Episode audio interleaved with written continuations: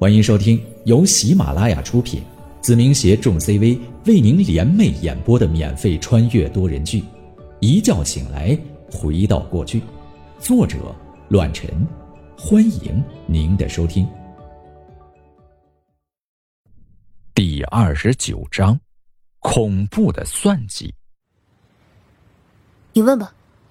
张龙有疑问，我倍感正常。如果没有疑问的话，反倒会令我失望。旭哥管你要七台机器，你只给了三台，然后他说你不相信他，什么意思呀？你到底能不能拿出七台？能。我点了点头，接着说道：“但我不会给他那么多。那为什么呀？”张龙饶是不解：“一台给你十万块。”七台可是七十万，再加上今天的这些钱，几乎都快让你成为百万富翁了。有这好事儿，为什么不答应他？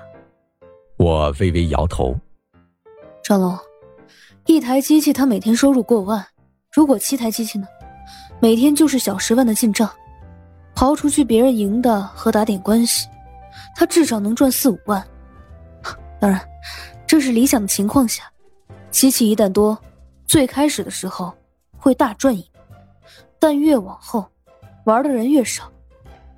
毕竟来这里的很少有大富大贵，无论任何行业都有真空期的阶段，所以我不能让他立马看到这样的事情发生。这样一来，对我们没有任何好处。而且，他如果把所需要的机器全部拿到手，一次性的给我七十万报酬，你觉得以旭哥的身份和地位？他会如约许诺吗？八台机器每年可以让他净赚几百万。你觉得我们还有利用价值吗？我解释道。所以说，旭哥说我不相信他，因为我担心的同样是我们失去了价值。如果真的走到那步，以现在的状况来看，我们必败无疑。更何况，渠道攥在我的手里，旭哥会想方设法除掉我。以免落到其他人手里。张龙浑身一颤：“你这是在与虎谋皮呀！总有一天他会得到他所需要的东西，到那个时候，他还是会对付咱们。尤其是你今天还拿刀威胁他。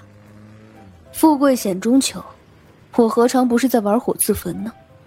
我轻松的笑了笑，眼中露出了期待。我会把这个期间尽量的拖延一下。如今我们能做的。就是把自己的势力培养好，等真正和旭哥翻脸的那天，拿出力量与他抗衡就够了。你那天说上了我的贼船，张龙欲哭无泪的抱怨道：“我怎么忽然觉得踏上了你这条贼船呢？也许吧，无所谓，反正想跑已经来不及了。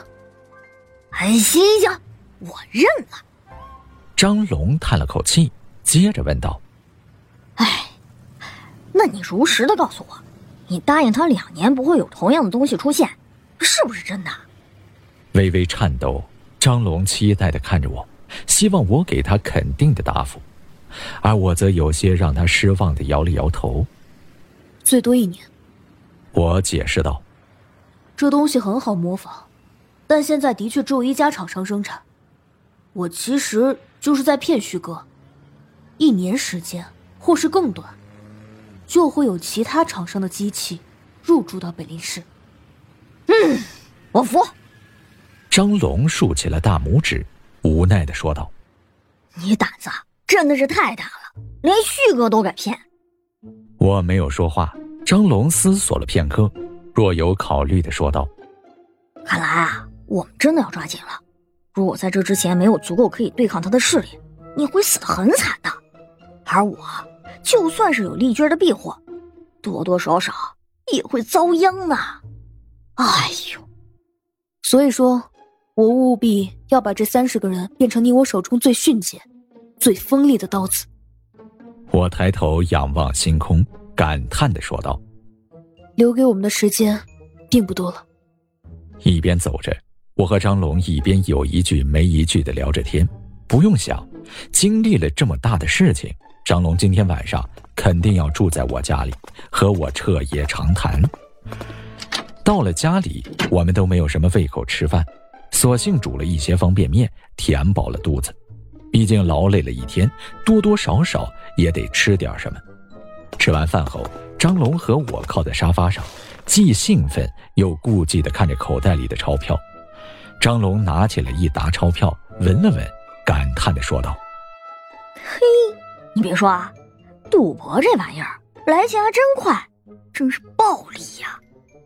钱的确是好东西。”我也拿起了一沓钞票，同时目光放在了张龙脸上，严肃的说道：“张龙，你记住一点，无论你我走到什么样的位置，走到什么样的程度，黄赌毒这三样害人的产业，我们都不触及。”明白吗？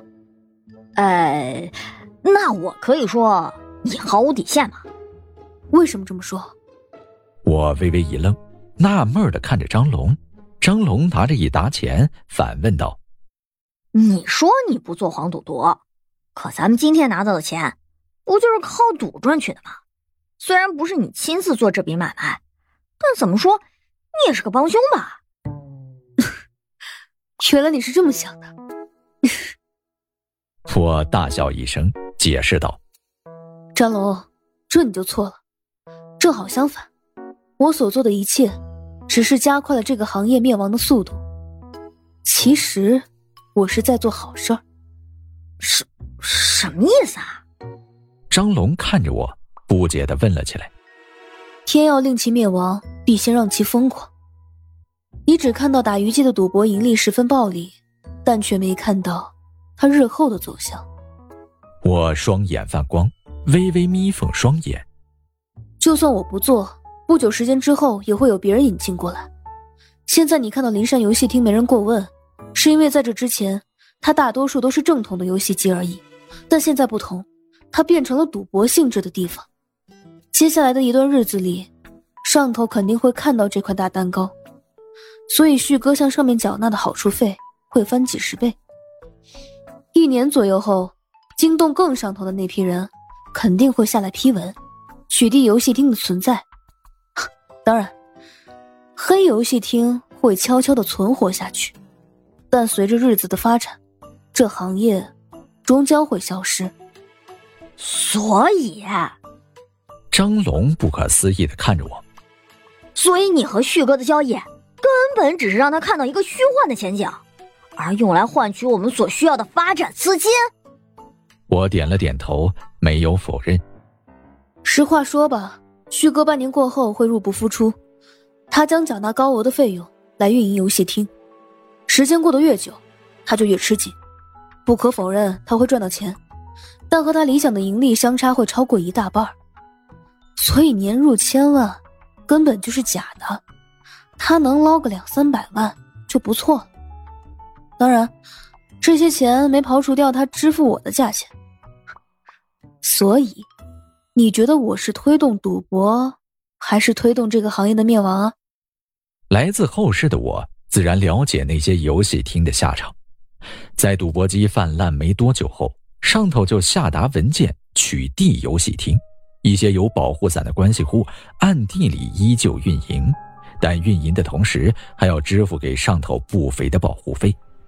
直至后来，监管大力的打压之下，这个旧时代的产物终于就到了尽头。而我要做的，就是把这个事件提上日程，让其早日灭亡。前世中，我看到了很多因为赌博家破人亡的存在，虽然无法真正的制止，但能做些什么也是好的。要知道，在前世。我一个比较要好的朋友就深陷其中，害了身边的人。我的天哪！宁浩，张龙竖起了大拇指。你有种！我敢保证，如果这话被旭哥听到，他会当场砍死你的。相信我，不要怀疑。我回应道：“我永远都不会给他这个机会。如果有一天，他和我正面交锋。”我保证，倒下的绝对不是我。嗯，我相信你。张龙真诚的对我说道：“以你这个头脑，这个算计，就算是小鬼儿都被玩的团团转。等旭哥反应过来的时候，我相信那个时候的他，已经不是咱们的对手了。行吧，现在啊问你点正事儿，这么一大笔钱，我们该做些什么呀？提大笔，我摇了摇头，这还远远不够，我需要更多。当然，这段时间旭哥会陆陆续续的支付着我们事业的资金。张龙大笑不已。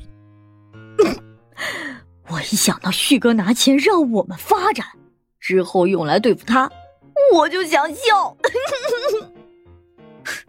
想笑就笑吧。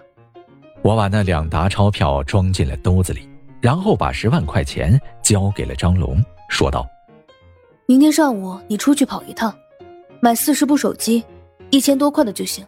给你也买一个，档次高一些。别显得咱俩寒酸。剩下的钱购买一些体育建材设施，安排工人把仓库布置一下。如果还有闲钱的话，就装修出一个宿舍。钱不够的话，就等些日子。”我从旭哥那里拿。不论何时，咱们都要言而有信，说到做到，这是给兄弟们最好的交代。宁浩，这太铺张浪费了吧？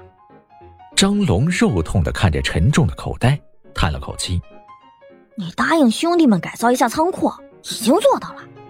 这手机，我看就不必要了吧？